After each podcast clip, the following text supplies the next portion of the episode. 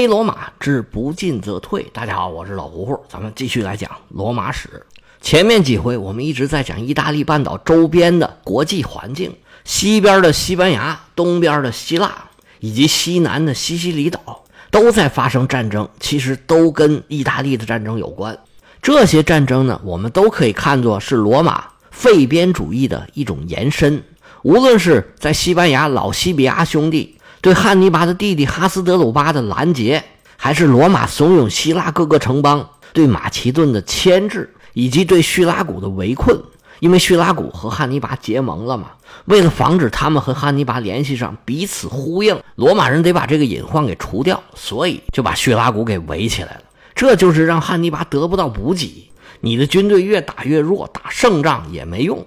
这跟在意大利实施的坚壁清野的焦土政策是一脉相承，一个作用，实际上就是一种防守，但是有的时候是用进攻的方式表现出来的。像上一回咱们刚刚讲完的在西西里岛上的战争，就是一个很典型的例子。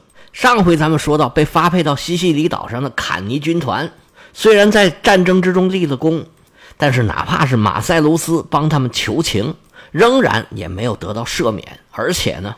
还有另外一支败兵加入了他们的队伍，那这支败兵是从哪儿来的呢？那我们就要回到意大利的主战场。我们一直在说，在坎尼之战以后，罗马和汉尼拔的军队双方打成了军事，但是这个军事呢，不是说双方都不动弹，就在那躺着没有任何行动，而是呢双方都在拼命的推，但是呢谁也推不动。汉尼拔在坎尼的大胜之后。并没有乘胜追击去进攻罗马，而是在意大利的南方寻找了一些联盟，扩大自己的势力范围。他的核心目的就是要瓦解罗马的同盟。但是随着同盟越来越多，这问题也暴露出来了。意大利的城市如果跟汉尼拔同盟，那就意味着你已经是罗马的敌人了。罗马随时可以出兵攻打你，那汉尼拔就有义务保护他这些同盟。但是汉尼拔手下的军队只有区区四万人，你要分兵防守，那就是远远不够啊！把军队拆零碎了，那哪儿还有什么战斗力啊？但是你要四处去救火，就只能落得首尾不能相顾，一支军队跑来跑去，疲于奔命。在坎尼之战结束之后，汉尼拔把主要精力放在了坎帕尼亚。在卡普亚投降了之后，汉尼拔还想在这个地区取得更大的进展。虽然有些城市跟随着卡普亚投降了，但是还是有那么几个跟罗马特别铁的城邦坚决不肯投降。而这个时候，罗马就派出了一个将军，罗马对他寄予厚望。在坎尼之战以后的几年，他就是汉尼拔最强硬的对手。这个人就是我们前面提到过的，在过后的几年攻破了叙拉古城。取得了小凯旋式的马塞卢斯，马塞卢斯是典型的罗马将军，他应该属于叫做强硬保守派。这个时候，马塞卢斯已然是五十大几了，他大致是跟汉尼拔的父亲一辈的人。他曾经带兵在西西里跟哈米尔卡打过仗，在接下来罗马跟高卢人的战争中，马塞卢斯也是屡立战功。老将军虽然年纪不小了，但是身体倍儿棒，活力十足。打仗的时候啊，还经常是身先士卒、冲锋陷阵。他自己当将军的时候，就亲手砍倒过在马上的敌人。罗马的执政官里面虽然也有不少勇将，但是能做到这一点的马塞卢斯也是前无古人后无来者。在坎尼之战以后，马塞卢斯是临危受命，在罗马最危急的时刻，迦太基军队当时是士气正高，如狼似虎。当时罗马人对自己的军队啊是充满了怀疑。但是这位老将军是丝毫都没有犹豫，接受命令从罗马出发，直奔卡留苏门，接收了两支坎尼的残兵，然后掉头向西，在亚平宁山区，在一个叫贴亚努姆西底西努姆这么一个地方，跟罗马派来的一支军队会合。在他身后是独裁官马尔库斯·尤尼乌斯，率领着两支临时编成的主力军团，紧紧地跟在后头。他们本来是想去救援卡普亚的。结果到那儿一看，自己还是来晚了一步。卡普亚已经在汉尼拔手里头了。不过让他们高兴的是，坎帕尼亚还有好几个城市英勇抵抗，一直也没有投降。当时汉尼拔正在围攻那波利，这个时候那波利已经是一个重要的港口，汉尼拔就想要在卡普亚的旁边再拿下一个大港口。他想的很好，如果将来迦太基派军队来增援，多一个港口就多一份保障，所以他也很想占领那波利。但是这回罗马人一来，汉尼拔的如意算盘在这儿就落空了。其他还没有投降的城市一看，哎，罗马人来了，那坚守就更有信心了。这时候马塞卢斯又得到了一个消息，说旁边有一个城邦叫做诺拉，城里的民众党和元老党对于到底应该归附迦太基还是归附罗马，一直在争吵不休。诺拉是当时意大利南部一个很重要的城市，它不是一个滨海城市，它是一片维苏威火山和亚平宁山脉之间的平原。拿波里到这儿就几十公里。马塞卢斯得知消息之后啊，赶紧派兵前往诺拉，稳定了局势，处罚了那些想要投降汉尼拔的，就开始组织防御。马塞卢斯也是废边主义的一个坚决的执行者，但是这个时候这废边主义啊，已经是升级版了，不是说光缩在里头不出来，而是抓住机会就狠狠的来一下子。马塞卢斯是执行这种政策最合适的一个人选。他本人是性如烈火，听说要打仗，后脑勺都开花，恨不得揪住汉尼拔跟他摔一跤才好呢。但是呢，他已经到这个岁数了，久经战阵，什么时候该打，什么时候不该打，他是最清楚。而且一旦抓住机会，他就会坚决出击，狠狠咬对方一口。在没有机会的时候，绝不勉强。而且罗马总体的军队数量是数倍于汉尼拔。如果罗马采取守势，汉尼拔还真的就没什么办法。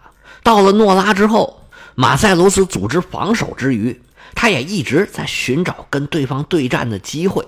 有一次，马塞卢斯抓住机会出击，打退了汉尼拔亲自率领的一支军队，汉尼拔也受到了一些损失。这在汉尼拔来到意大利之后还是头一次，罗马人是大受鼓舞。这用一句套子话来说，就是打破了汉尼拔不可战胜的神话。这对于罗马军队的士气和心理实在是很重要。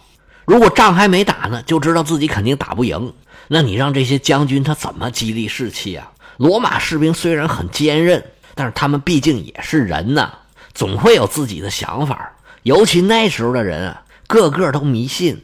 像汉尼拔这样的每战必胜，就会有人琢磨他是不是神明保佑啊？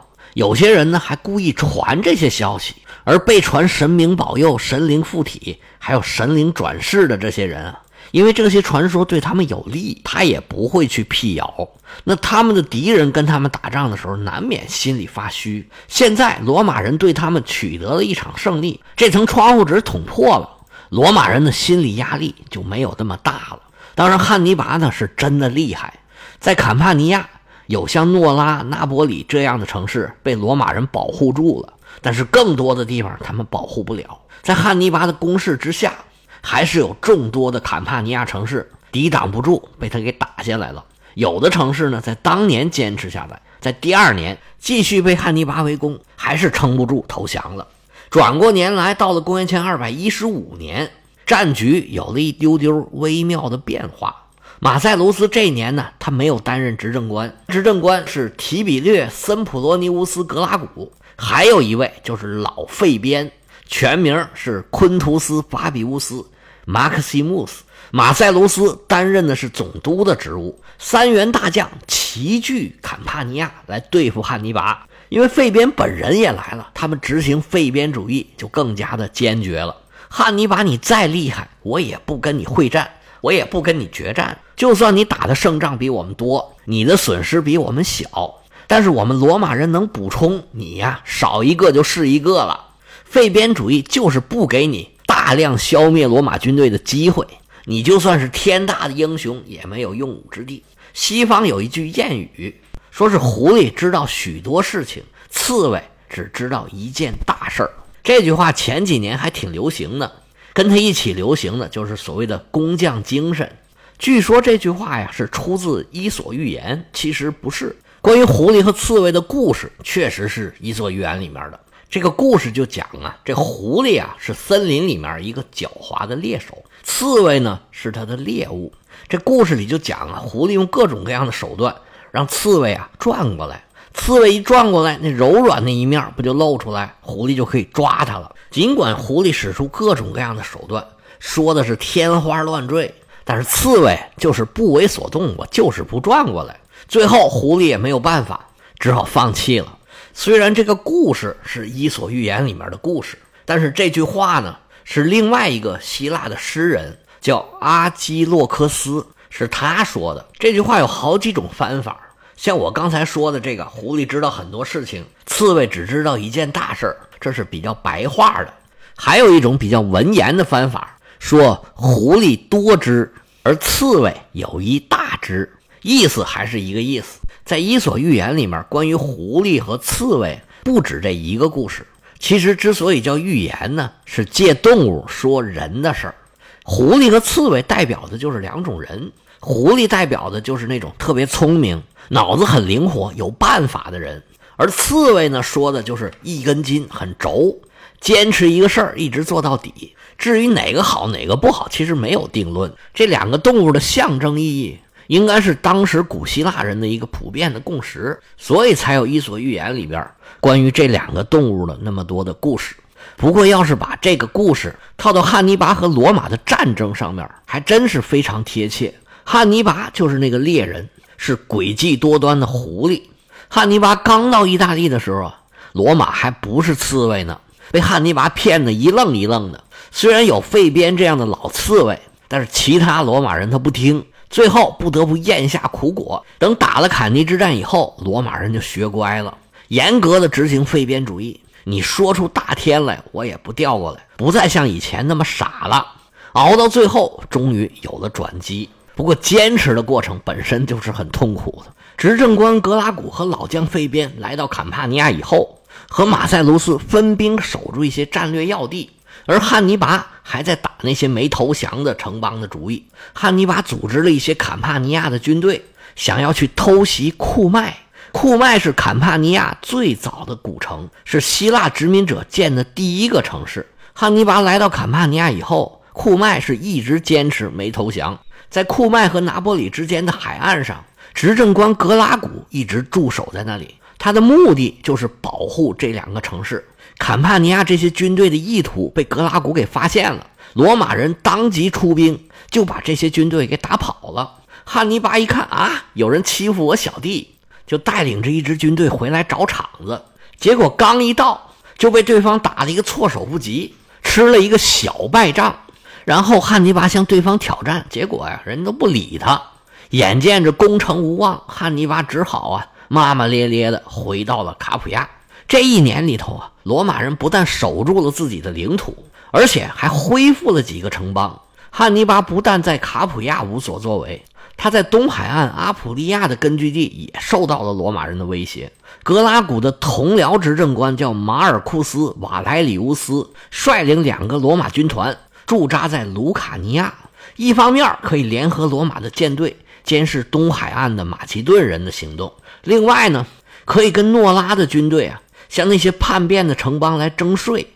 这些原来投降了汉尼拔的城邦，现在受不了了，纷纷向汉尼拔求援。汉尼拔经营坎帕尼亚就不太顺利，他又怕这么一来啊，把老窝也给丢了。东边的兄弟也不能不管呢，但是一下子又管不过来，那怎么办呢？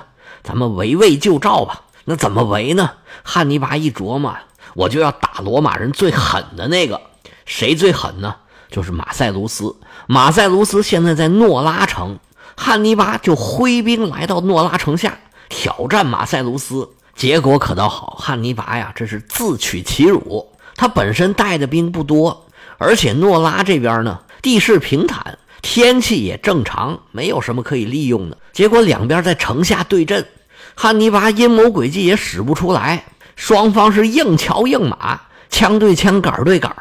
汉尼拔这么一怼呀，没怼过人家，在诺拉城下又打了一场败仗，围魏救赵没围成，汉尼拔只好自己带着军队去救赵去了。汉尼拔在中部山区的一个城市叫阿尔皮驻扎了下来，在这儿呢是往东往西都方便，主要的目的是抑制敌军在阿普利亚的发展。阿普利亚是汉尼拔在意大利最早的根据地，坎尼之战就是在阿普利亚打的。这里农业很发达，又靠近海岸，作为基地是非常合适的。汉尼拔当然明白，不能顾头不顾腚，到处乱跑，回头把老窝给丢了。而且这里也有很多的城邦很早就投降了汉尼拔，他不能不管呐。汉尼拔这一走啊，格拉古是紧紧相随，还是严格的执行废边主义，远远的吊着汉尼拔。而马塞卢斯和老费边则留在坎帕尼亚，准备在第二年继续攻打卡普亚。在接下来的两年，也就是公元前二百一十四年和公元前二百一十三年，马塞卢斯被派到西西里岛上去围攻叙拉古去了。虽然汉尼拔和罗马人都在努力的想要压制住对方。但是都没什么作为，这两年呢就显得很平淡。在汉尼拔走了以后啊，整个北方高卢人就没有办法跟罗马人对抗了。罗马人派了三个军团维持北方的局势，两个军团直接就驻扎在高卢人的地区，还有一个住在皮亚琴察，作为预备队，随时准备机动。而南方大多数都在汉尼拔的手里面。不过罗马人呢？在大部分的港口和堡垒里头都有驻军，汉尼拔只是在布鲁提亚地区有完全的控制权。这个布鲁提亚呢，就相当于是意大利这个大靴子的鞋底儿，包括脚面的这个部分。现在这个地方呢，叫做卡拉布里亚，在这里的港口，除了雷吉乌姆以外。所有的城邦都归附了汉尼拔，汉尼拔自己率领主力军队驻扎在阿尔皮，而前任执政官格拉古率领着四个军团，依托卢卡尼亚和贝内文托两个要塞，跟汉尼拔对峙。罗马还有四个主力军团在坎帕尼亚，他们的统帅就是老费边和马塞卢斯，他们的目的是要攻克卡普亚。在首都罗马还有两个后备军团。另外，罗马还拥有一个巨大的压倒性的优势，那就是他们的强大舰队。而且，罗马在意大利基本上所有的海港都有驻军。罗马人还特别加强了塔兰托和布林底西的防御，因为他们怕马其顿呢在这两个海港登陆。我这么一路数下来，罗马的军队跟汉尼拔相比起来，就主打一个人多。我刚才数过的这么多军团，加上萨丁岛的。西西里岛的，还有西班牙的军队，总数应该不下二十万，其中有三分之一是是新招的军队，这里边有一半是罗马人。可以想象当时的场景，罗马肯定几乎是全民皆兵了，而且罗马人的军队呢是年年都有增加。罗马当然是非常的困难，非常的痛苦。但是坎尼的失败对罗马人的教训实在是太深重了。他们明白这敌人是有多么的强大，所以啊，为了打败汉尼拔，罗马人什么代价都愿意付。但是相比起来，汉尼拔可就可怜多喽。他的军队啊，基本上没有办法补充兵源，而且对于愿意跟他同盟的这些意大利城邦啊，他还不能太狠。而且打仗呢，务求是每战必胜。这对于汉尼拔来说，可能不见得特别的难。但是罗马人他老虎不出洞，汉尼拔再也没有复制坎尼那种大胜的机会了。这个时候，对汉尼拔来说，外援才是最大的帮助。他联络了马其顿，而马其顿呢，当时也答应的好好的，说准备派军队帮助汉尼拔对抗罗马人。汉尼拔在那等啊等啊，等来等去一场空。西班牙那边也被人看得死死的。本来要攻打卡普亚的马塞卢斯，在公元前二百一十四年。也被调到西西里去了，这一年就没有发生什么大事平平淡淡的就过去了。接下来的局势要怎么发展？汉尼拔将会何去何从？罗马人又如何应对呢？咱们下回接着说。例行宣传：有对历史文化感兴趣的朋友，想跟老胡我直接的交流，可以加我的个人微信：l 老喝芜湖喝芜湖 yyls。